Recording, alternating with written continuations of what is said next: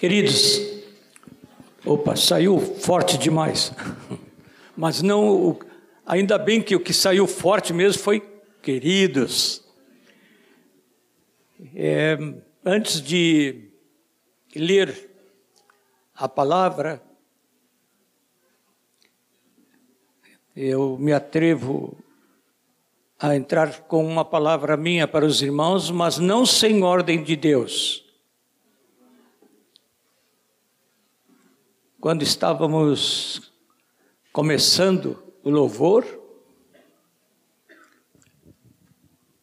o Espírito Santo me deu um grande amor por essa congregação. E eu disse para mim mesmo: eu vou dizer isso para eles. Depois, dialogando comigo mesmo, eu disse: não, não vou dizer não. O amor não é só para falar, é para a gente viver o amor. E eu não tenho um relacionamento tão grande com cada um da congregação. Parece que fica um pouco artificial. Esse é pensamento do homem. Né? Aí o Senhor continuou dizendo: fala para eles, porque o amor que tu tens por eles não é teu, é meu. Então eu preciso dizer para os meus amados que eu os amo. E eu tenho recebido muito amor do meio da congregação. E acho que está na, está na hora de nós começarmos a dizer mais uns para os outros. Deixa eu ver, quantos concordam comigo que nós dizemos dizer mais uns para os outros que nós amamos? Porque eu não fico muito tempo sem dizer para minha esposa, e ela está aqui presente, pode testemunhar isso. Eu não fico muito tempo sem dizer para a Liginha que eu a amo.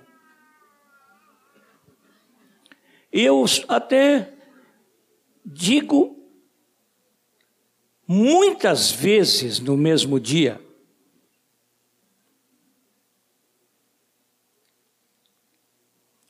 Porque a boca fala do que está cheio o coração. E devemos falar. Então começa a falar para quem está ao seu lado. Fala do seu amor. Eu, João Nelson, está longe aí, mas eu te amo, viu? Sabe, amados, uma coisa que de, os irmãos devem preservar é a liberdade no culto. É claro que nós temos orientação na palavra para fazer tudo com decência e com ordem. Mas decência e ordem não significa frieza, não significa formalismo, ritualismo, religião. Decência e ordem é aquilo que a gente tem que ter na vida toda. Mas nós devemos ter e expressar a liberdade que temos em Cristo Jesus. Amém, amados? Também naquela meditação que eu fiz aí, se eu devia dizer que amava, eu falei assim para o Senhor: se quem vai pregar diz isso antes de pregar, parece que, que, ele, tá, que ele está tentando é, ficar simpático. Eu não preciso disso. É muitos anos que me chamam de pai nesta congregação. E tem uma querida irmãzinha aqui, esposa de um dos colegas, que me chama de meu Aba. E eu fico muito comovido, porque isso quer dizer, na linguagem íntima, paizinho. Hoje é dia de abrir o coração e dizer para vocês que eu amo muito vocês. Eu sinto muito que eu não tenho convivido muito com os queridos jovens. De vez em quando eu vim aqui e me sentava aqui e os jovens ficavam ao meu redor e conversávamos. Agora faz tempo, porque também eles não me convidam, não é?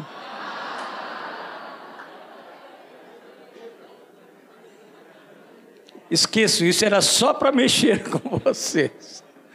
Imagina se na minha casa eu preciso de convite para falar com os meus netos. Eu não preciso convite. Vamos abrir a palavra de Deus na carta de Paulo aos Romanos, capítulo 6. Um capítulo muito interessante. Entre as coisas de que esse capítulo trata, trata do nosso batismo.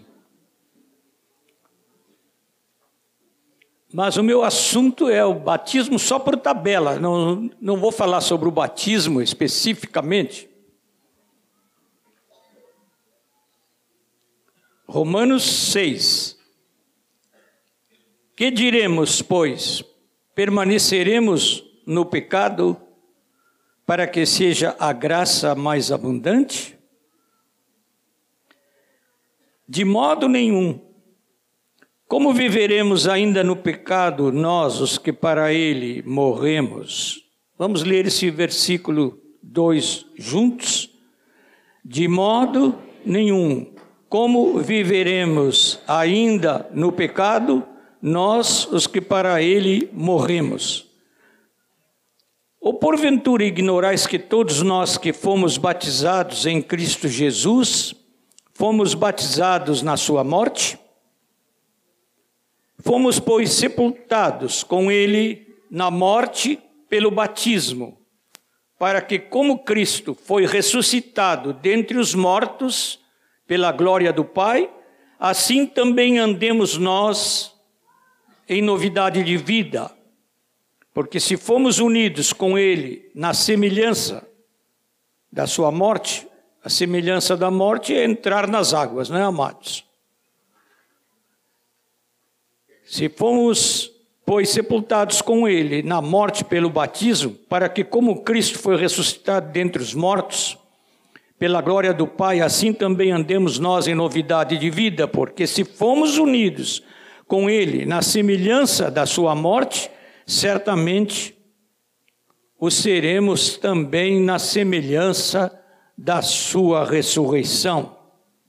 Sabendo isto, que foi crucificado com Ele o nosso velho homem, para que o corpo do pecado seja destruído e não sirvamos o pecado como escravos, porquanto quem morreu está justificado do pecado.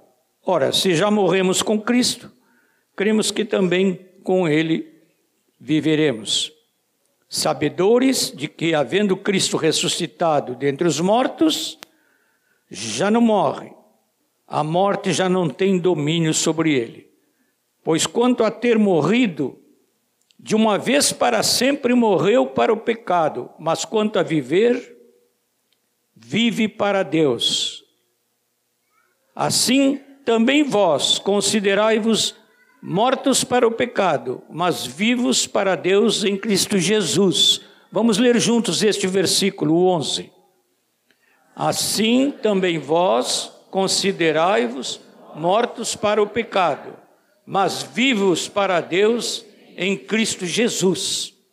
Não reine, portanto, o pecado em vosso corpo mortal, de maneira que obedeçais às suas paixões, nem ofereçais cada um os membros do seu corpo ao pecado como instrumentos de iniquidade, mas oferecei-vos a Deus como ressurretos dentre os mortos, e os vossos membros a Deus como instrumentos de retidão. Estou traduzindo da melhor maneira, melhor retidão do que justiça, para traduzir o original aqui. Porque o pecado não terá domínio sobre vós, pois não estáis debaixo da lei, e sim da graça. E daí? Haveremos de pecar porque não estamos debaixo da lei e sim da graça? De modo nenhum. Não sabeis que daquele a quem vos ofereceis como escravos para a obediência, desse mesmo a quem obedeceis sois escravos, seja do pecado para a morte ou da obediência para a retidão? Mas graças a Deus, porque outrora escravos do pecado, contudo viestes a obedecer de coração a forma de doutrina a que fostes entregues, e uma vez libertados do pecado, fostes feitos escravos da retidão. Falo como homem, por causa da fraqueza da vossa carne, assim como oferecestes os vossos membros para a escravidão da impureza e da maldade, para a maldade, assim oferecei agora os vossos membros para servirem a retidão para a santificação. Porque quando ereis escravos do pecado, estáveis isentos em relação à justiça, em relação à retidão. Naquele tempo, que resultado, resultados colhestes? Somente as coisas de que agora vos envergonhais, porque o fim delas é morte. Agora, porém, libertados do pecado, transformados em servos de Deus, tendes o vosso fruto para a santificação e, por fim, a vida eterna. Vamos ler juntos o 22. Agora, porém, libertados do pecado, transformados em servos de Deus, tendes o vosso fruto para a santificação e, por fim, a vida eterna. Quer dizer que no original, onde está a palavra servos, no original é a palavra escravos. São duas palavras bem diferentes na língua original, a do escravo e a do servo. Porque o salário do pecado é a morte, mas o dom gratuito de Deus é a vida eterna em Cristo Jesus, nosso Senhor. Amém. Eu fiquei em dúvida quando botei umas notas aqui nessa folhinha qual era o título que eu colocava? Aí, primeiro título foi assim, uma pergunta: Pecado nos discípulos?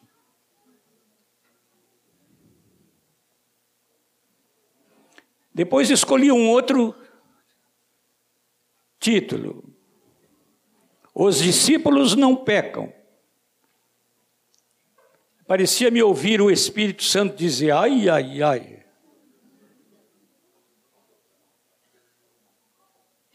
Depois coloquei um outro, um outro título, que eu faço numa pergunta para os irmãos: Já morremos ou não?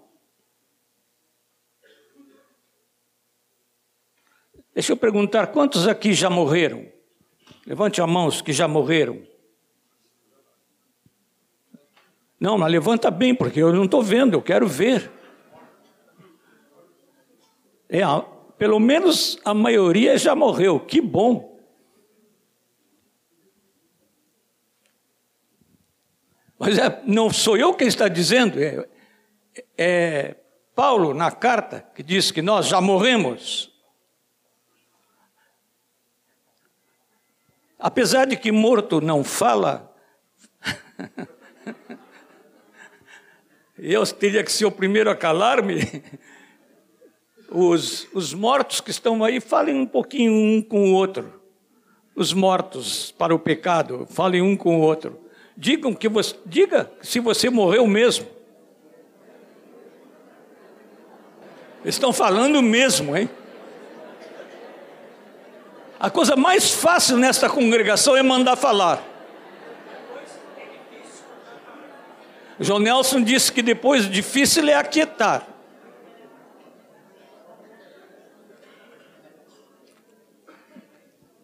Bem, vamos ver onde é que nós vamos parar com essa meditação.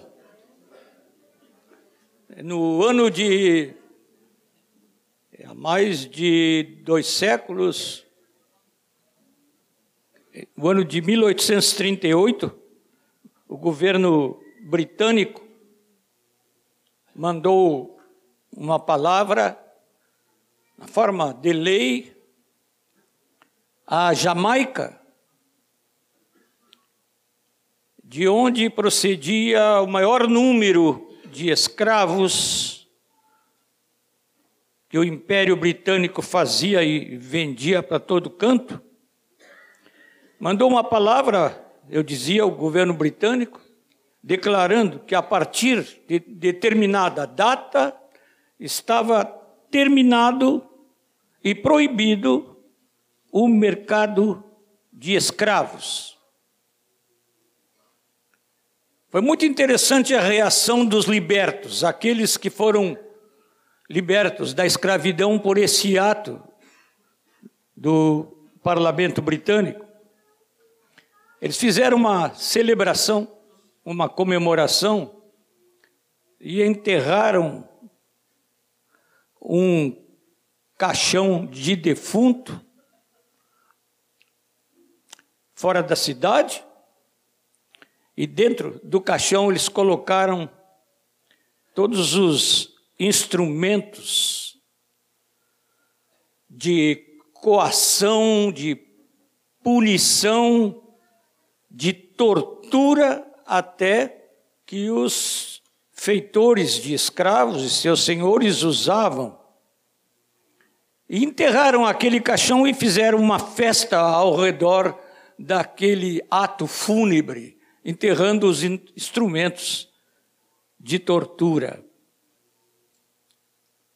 Isso foi um, um retrato ao vivo e a cores da festa no nosso coração quando nós morremos para o pecado. Amém? Hein? Vocês não fizeram festa? Hein?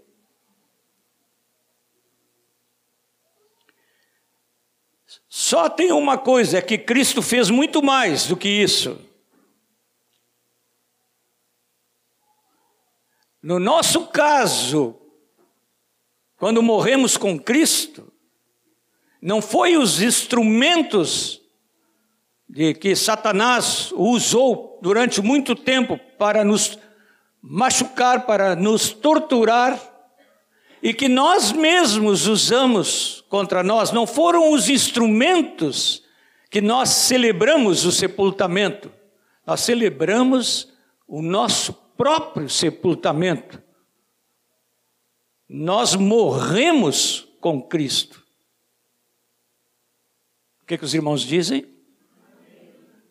Parece que tem poucos mortos aqui mesmo, apesar de tantas mãos levantadas.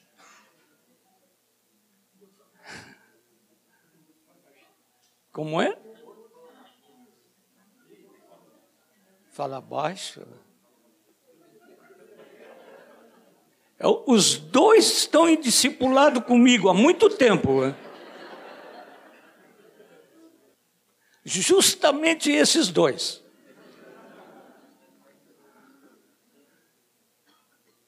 Amados, lá no Calvário, nós morremos.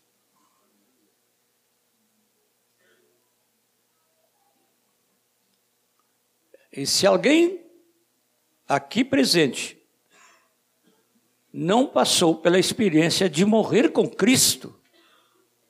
E apesar de não passar por essa experiência, foi batizado,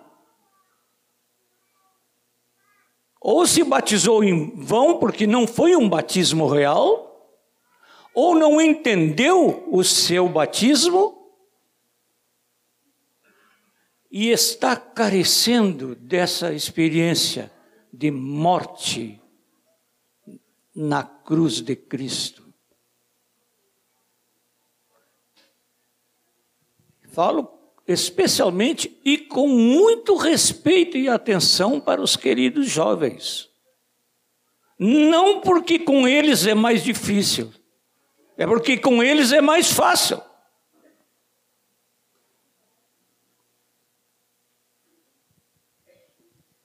Eu fui pastor em igreja onde as pessoas que tinham os cargos mais altos eram as que se provaram muito vivas para o pecado. Mas nós fomos para o caixão. Amém, amados? Nós fomos para o caixão. Mas não ficamos no caixão nós ressuscitamos com Cristo Jesus. Nós fomos erguidos da morte do pecado para a vida em Cristo pelo Espírito Santo. O Paulo, aqui nesse texto, falando do serviço que nossos membros prestam, nos introduz realmente em, em duas casas, porque está falando de linguagem pesada, de escravidão e de serviço numa casa ou noutra. Ou a casa do pecado, e o feitor de escravos aí é Satanás, ou a casa de Deus,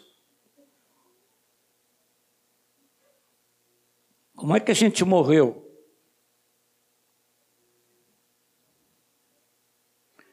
E ressuscitou.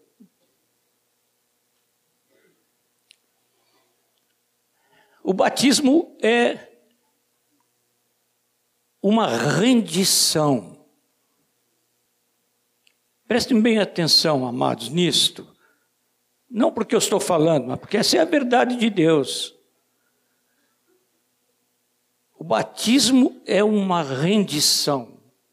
Ele fisicamente nós nos rendemos nas mãos daquele que nos batiza. De vez em quando eu quando estou presente no batismo, agora faz tempo que não assisto um batismo, está na hora de recomeçar e ver como é que os irmãos estão batizando as pessoas. Porque alguns batizam os outros segurando as mãos deles, então essa pessoa é sepultada, menos as mãos que ficam de fora. É interessante, vocês já notaram isso? Mas tem que sepultar mesmo. Não pode deixar as mãos de fora. A gente não, não sepulta um morto e deixa as mãos de fora, ou a ponta do pé.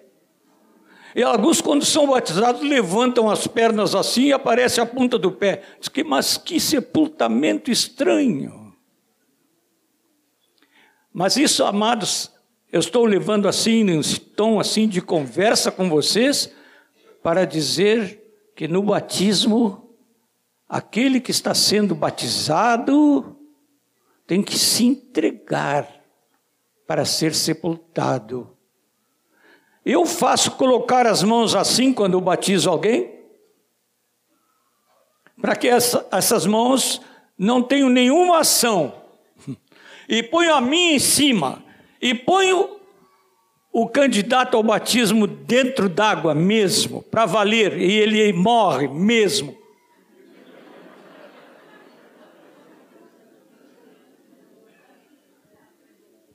E morre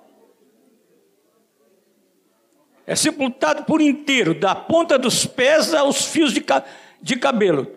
Sepultado para valer. A palavra aqui de Paulo é muito interessante. Ele disse: Fomos unidos com ele na semelhança da sua morte. O batismo é a semelhança da morte. E tem que ser. Mas o que é importante é que o verdadeiro batismo, aquele que é feito em Cristo, depende de uma rendição completa.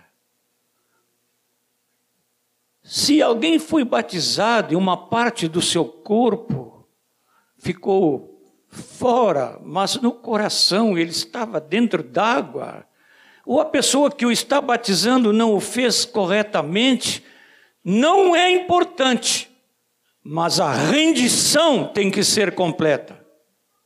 A rendição daquele que morre com Cristo tem que ser completa.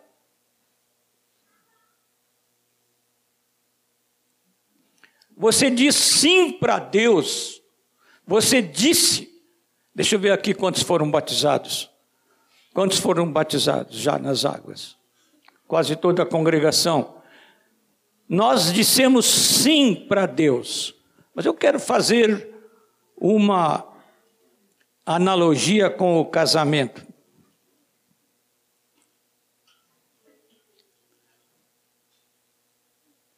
No dia do casamento, a gente disse sim. Hoje, nos casamentos entre nós, às vezes, eh, quem está oficiando não, não pergunta: você, você quer casar com ele? Porque já é tão óbvio, já é tão evidente, que alguns ficam constrangidos. Mas eu confesso para vocês não é só porque quando eu casei eu tive que dizer sim para a Liginha e ela para mim, mas porque é uma coisa muito interessante.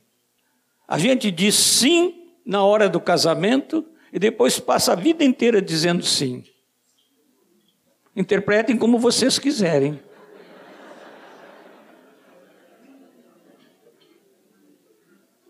Mas é uma verdade. Você, na hora que diz sim no casamento, nem imagina. Vocês, os jovens aí, né? Vocês nem imaginam o que tem que dizer sim depois.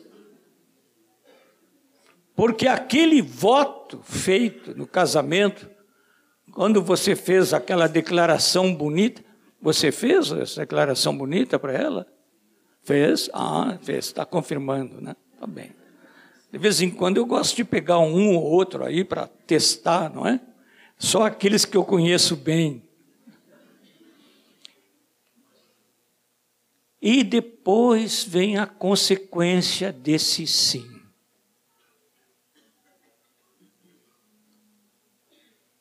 Quando você se batiza, você diz sim para o Senhor.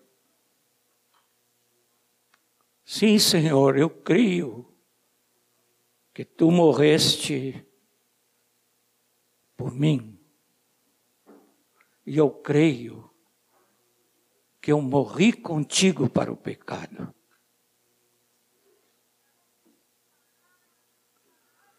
Mas depois, o resto da vida de um discípulo é dizendo muitos sim para Deus. Mas a gente fica pensando assim: eu não sou suficiente para isso. Eu.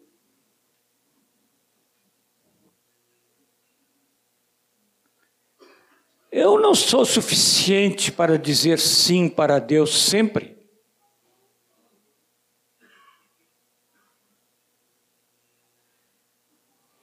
É por isso que a nossa morte no batismo não é uma morte sozinha, é uma morte com Deus, morte com Jesus.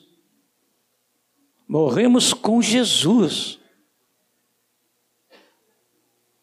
Temos companhia nessa morte, porque temos companhia dele na sua ressurreição, e nos assiste o poder do seu Espírito Santo, que aplica o que os, o seu sangue derramado sobre nós, para podermos perseverar como discípulos que o amam e que fazem a sua vontade. Em Hebreus, os irmãos podem abrir aí as suas Bíblias, em Hebreus capítulo 9, versículo 14.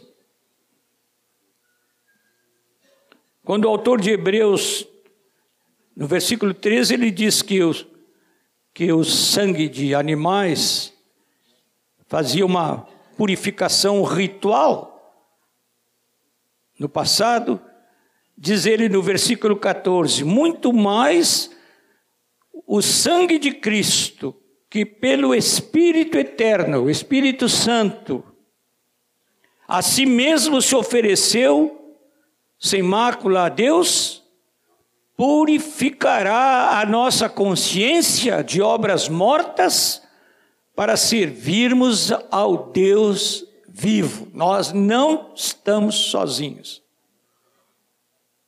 Amém, queridos? Não estamos sozinhos. Diga para quem está ao seu lado: você, na luta para dizer sim para Deus, não está sozinho. Você não está sozinho. O Espírito Santo está em você. Uma das frases mais lindas do Novo Testamento está em 1 Coríntios 6,17, porque diz assim: aquele que se une ao Senhor é um espírito com Ele. Vamos dizer todos juntos? Aquele que se une ao Senhor é um espírito com Ele o Espírito Santo, nesta coisa maravilhosa da onisciência de Deus, da onisciência e onipresença de Deus e a onipotência de Deus, que Ele sabe tudo, pode tudo e conhece tudo, vem morar dentro de nós. Não é um um lampejo de poder, não é uma luzinha interior como pregam budismos e as religiões iluministas e, e outras religiões. Não, não é uma luzinha interior, é o Espírito Santo de Deus que vem morar na vida do discípulo. Aleluia!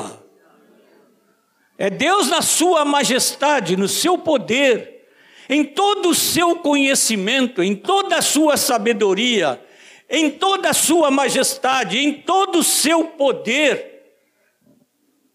que vem morar no nosso coração, para que nós possamos dizer sim para o Pai. Você não está desassistido. Em nossa rendição, ao Senhor deve ser absolutamente completa. Pedi ao nosso irmão que nos ajudasse projetando aqui. Falamos de duas casas, a casa do pecado e a casa de Deus. Na cruz, nosso velho homem foi crucificado. Antes vivíamos sob o domínio do pecado. Agora vivemos sobre novo senhorio, Deus. Na casa do pecado, o servo é o velho homem. Vejam aí, no Romanos 6, o versículo 6, o que diz? Diz assim: Sabendo isto, que foi crucificado com ele o nosso velho homem, para que o corpo do pecado seja destruído e não sirvamos o pecado como escravos. E na casa de Deus, o servo é o novo homem ressuscitado com Cristo. Versículo 20. Porque quando erais escravos do pecado, estáveis isentos em relação à justiça. Naquele tempo, que resultado colhestes? Somente as coisas de que agora vos envergonhais, porque o fim delas é a morte. O novo homem ressuscitado com Cristo está livre desta contaminação do que está no velho homem. Na casa do pecado, o serviço é impureza e iniquidade. Versículo 19 que diz: Falo como homem, por causa da fraqueza da vossa carne, assim como oferecestes vo os vossos membros para a escravidão da impureza e da maldade para a maldade, assim oferecei agora os vossos membros para servirem a retidão para a santificação. Então, esse versículo 19 fala da casa do pecado e, ao mesmo tempo, fala da casa de Deus.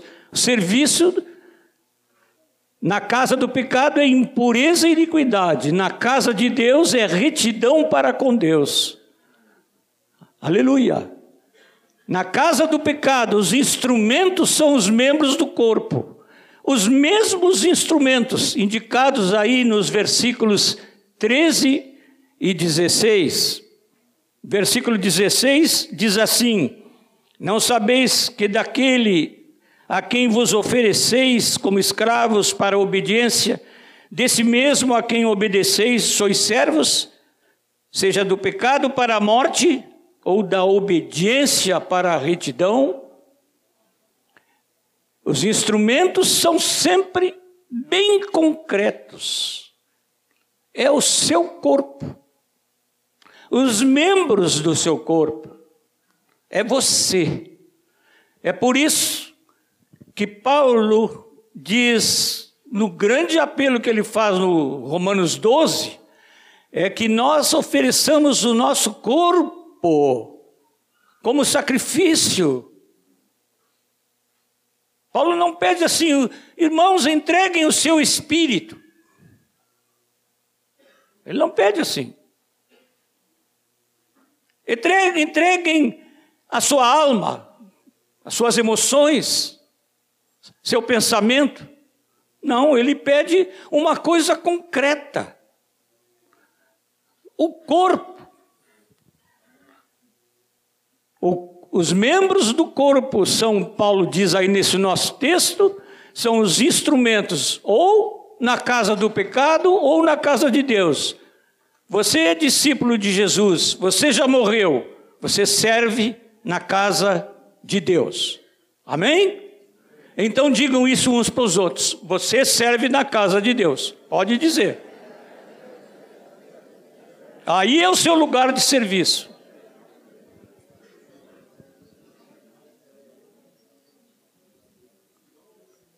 Ali saiu uma coisa errada no número 4. O segredo do serviço na casa do pecado é a desobediência. Mas no texto diz que é a obediência. Porque você obedece aos seus impulsos carnais. Está aí no versículo 16, que lemos agora. Não sabeis que daquele a quem vos ofereceis como servos para obediência, desse mesmo a quem obedeceis, sois servos, escravos o texto não diz servo, diz escravo, o texto original. Seja do pecado para a morte ou da obediência para a justiça. Aqui, o segredo do serviço é sempre a obediência. Aqueles que servem a Satanás no pecado obedecem a Satanás. E aqueles que servem na casa de Deus obedecem ao Senhor. A consequência está aqui.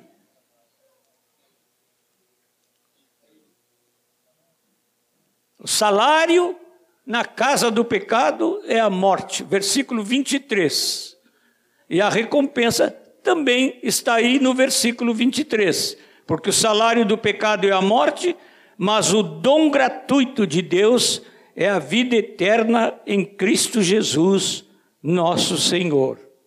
Então aí, meus irmãos, nós temos o segredo o segredo de dizermos sim para Deus, o segredo é obedecer. Esse é o grande segredo do discípulo. Ele está querendo saber o que é que Deus quer. Está pronto para continuar dizendo sim para Ele. Ah, Deus quer isto. Tantas vezes na nossa vida, nós ficamos em dúvida sobre a nossa conduta Como devo proceder nesta situação? Os discípulos não são instruídos magicamente. Eles têm, os discípulos têm a instrução do Espírito Santo, mas precisa buscar o Espírito Santo. Como você vai seguir o Espírito Santo sem ouvir a sua voz?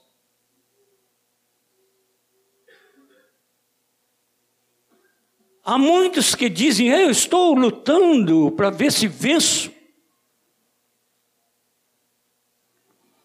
Pois aí é que está o seu engano. Você está fazendo força.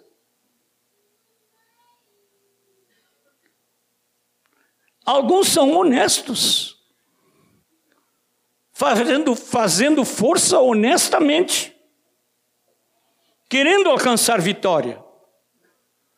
Mas não é por aí. A chave, o segredo é obedecer a voz clara do Espírito Santo. Eu disse clara, porque ele fala com clareza.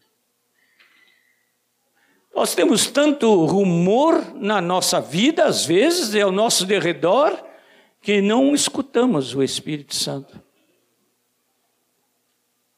Não me lembro onde eu li a história de um, um, um pai falando com o filho, e o, e o pai estava dando uma instrução para o filho, e o filho dizia lá do outro lado: Pai, fala mais alto, não estou te ouvindo. E o pai falou mais alto. E ele continuou dizendo: Pai, fala mais alto que eu não estou te ouvindo. Finalmente o pai disse: Bom, é bom você fechar essa porta que está batendo aí perto de você, por isso você não me ouve. O pai estava ouvindo a porta que estava batendo lá, e o filho não ouvia a voz do pai porque a porta estava batendo continuamente. Às vezes há muitos rumores ao nosso derredor e no nosso coração que nos impedem, amados, de ouvir a voz amorosa e doce do Espírito Santo. Você está pronto a cultivar sensibilidade para com o Espírito Santo? Me diga, você está pronto? Porque se você está pronto para escutá-lo, ele vai falar e você vai ouvir. E você nunca mais vai dizer, ah, eu não sei o que, que Deus quer.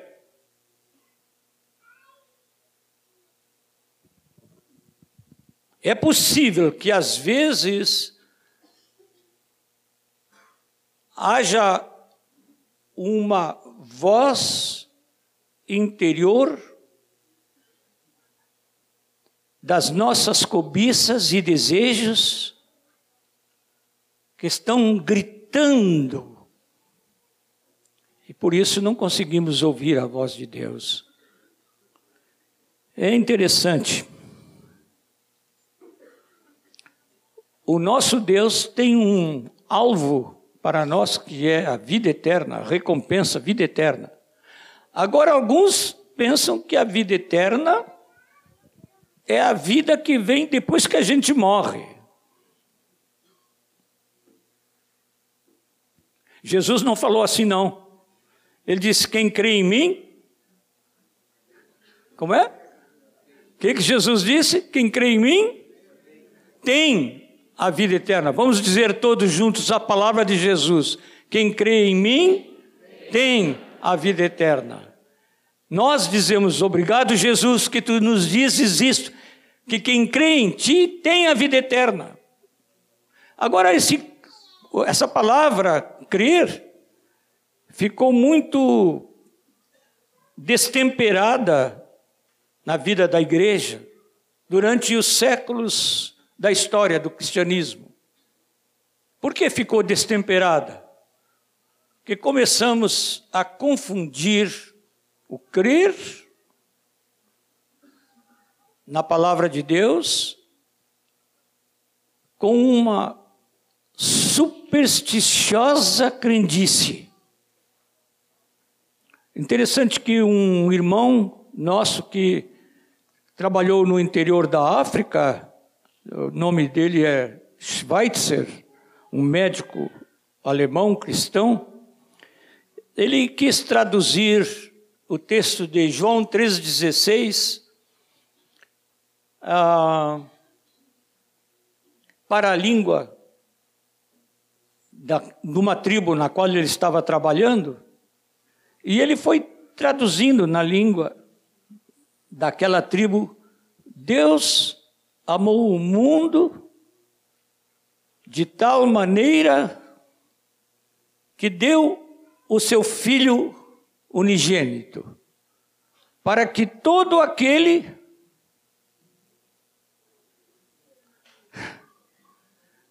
não, ele não encontrou a palavra na língua daquele povo, a palavra para crer. E ele traduziu então assim, na língua daquele povo: para que todo aquele que atirar-se completamente a si mesmo sobre ele não pereça, mas tenha a vida eterna. Crer não é uma anuência, uma concordância mental. Eu creio pessoalmente que eu, a gente também concorda mentalmente, porque a nossa mente é instrumento para dizermos sim para Deus. Mas a fé não é uma coisa da nossa mente. A fé é uma remetida total, global do nosso ser, o nosso coração, a nossa vontade, as nossas emoções e a nossa vida prática, atirados na direção de Deus. É nós nos jogarmos sobre Ele. E aí descansamos nele. Foi bom que o nosso jovem irmão trouxe aqui a palavra de no início desta reunião de esperar no Senhor. As palavras na nossa língua têm uma força diferente do que tinha no hebraico, no grego, e esperar lá no hebraico é uma coisa muito forte. Não vamos pensar, irmãos, que assim, tá bem, quando Deus quiser falar comigo, Ele há de falar. Não é nada disso. Esperar no Senhor é colocar o coração de tal maneira nele que é como se nós colocássemos é, nas mãos dele tudo. O dia de amanhã, o, todo o nosso futuro, Todas as nossas decisões, tudo que temos e somos, colocamos nas mãos dele. Nos atiramos sobre ele para poder herdar a vida eterna. Aí a vida eterna não é uma coisa que a gente herda para o futuro, é uma coisa que a gente se torna herdeiro agora. Porque a palavra de Deus diz que nós somos herdeiros de Deus e. Pode dizer bem alto. E. Coerdeiros com Cristo. A nossa vida é sempre com Cristo. Em tudo. Nós começamos a vida cristã morrendo com Ele, ressuscitando com Ele e depois vivendo com Ele. A nossa vida é sempre em Cristo. Já foi uma vez aqui anunciado com precisão que no Novo Testamento há, segundo um, um dos nossos autores, 169 vezes em Cristo. Não, 269 vezes a expressão em Cristo. Nosso irmão Stanley Jones escreveu um livrinho intitulado Em Cristo. E cada página é uma meditação sobre uma das expressões no Novo Testamento que quer dizer ou em Cristo, ou no Senhor, ou no Espírito. Ele mostra como a vida do discípulo é dependente desta presença do Espírito Santo e da presença do discípulo no Espírito. Meus irmãos, vocês já morreram? Eu estou perguntando de novo: vocês já morreram, irmãos? Se vocês já morreram, continue morrendo. Para ressuscitar cada dia com Cristo. Morrendo para si mesmo, morrendo para as paixões, fazendo dos membros do seu corpo esta coisa concreta que agrada a Deus, fazendo dos seus membros, das suas mãos, do seu falar, do seu olhar, de tudo que você tem e é, fazendo instrumentos da justiça de Deus, da retidão de Deus. Vamos orar para que isso aconteça, irmãos? Os irmãos podem ficar em pé. Vamos orar, queridos. Nosso Pai, nós estamos atentos, queremos ouvir-te. Tu nos tens dado muitas palavras de conforto, que teu Espírito é o consolador. Tu nos tens dado muitas palavras de ânimo que o teu Espírito instila em nós um sopro de vida abundante. Nós temos recebido de Ti palavras de vida, Senhor. E hoje, Tu resolveste falar conosco sobre a seriedade da nossa vida como discípulos. E ninguém, Senhor, de nós vai sair daqui sem pensar naquilo que nos disseste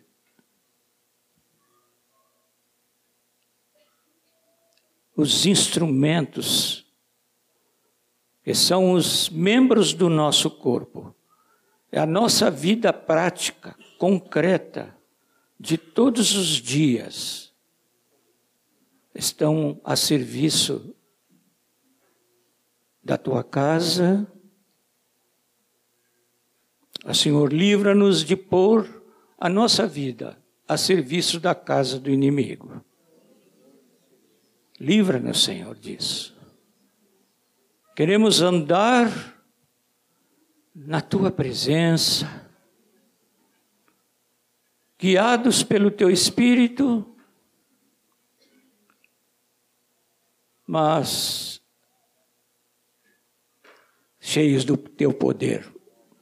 Nós não queremos só ser guiados, Senhor, para irmos aqui, ali ou mais adiante, fazer isto ou aquilo nós queremos que seja gerado em nós o poder de Cristo para vivermos de forma que te agrade. Queremos alegrar o teu coração de Pai. Queremos que os anjos, vendo o proceder dos discípulos que somos nós, possam dizer: o Senhor semeou a boa semente neles a semente do seu amor. Guia-nos nesta semana, Senhor, que vai, que está começando hoje. Guia-nos na nossa vida futura. Não nos deixes cair em tentação. Livra-nos do maligno. E a nossa vida possa ser sempre aprovada por Ti. Senhor, nós temos que esperar em Ti. Como hoje a Tua palavra nos convidou. Mas a verdade é que Tu estás sempre esperando por nós. Se tu queres que nós esperemos em ti, também é verdade que tu estás sempre esperando por nós. Teus braços estão sempre abertos. Tua vontade é sempre bem inclinada para nós e para os nossos queridos e para os nossos irmãos e para a tua igreja no mundo. Tal é a tua disposição, Senhor. Teu coração inclinado para nós. Senhor, que a nossa espera seja a resposta à tua espera. Que a nossa confiança em Ti seja por causa da revelação de Teu grande amor a cada um de nós em Cristo Jesus. Aceita a tua igreja neste propósito, Senhor, para estes dias em nome de Jesus nós te pedimos. Amém. Os irmãos estejam à vontade. De vez em quando a gente precisa combinar alguma coisa. Irmãos, nós não estamos numa, numa, reunião formal, nós estamos em família. É, os irmãos podem abraçar uns aos outros no amor de Jesus.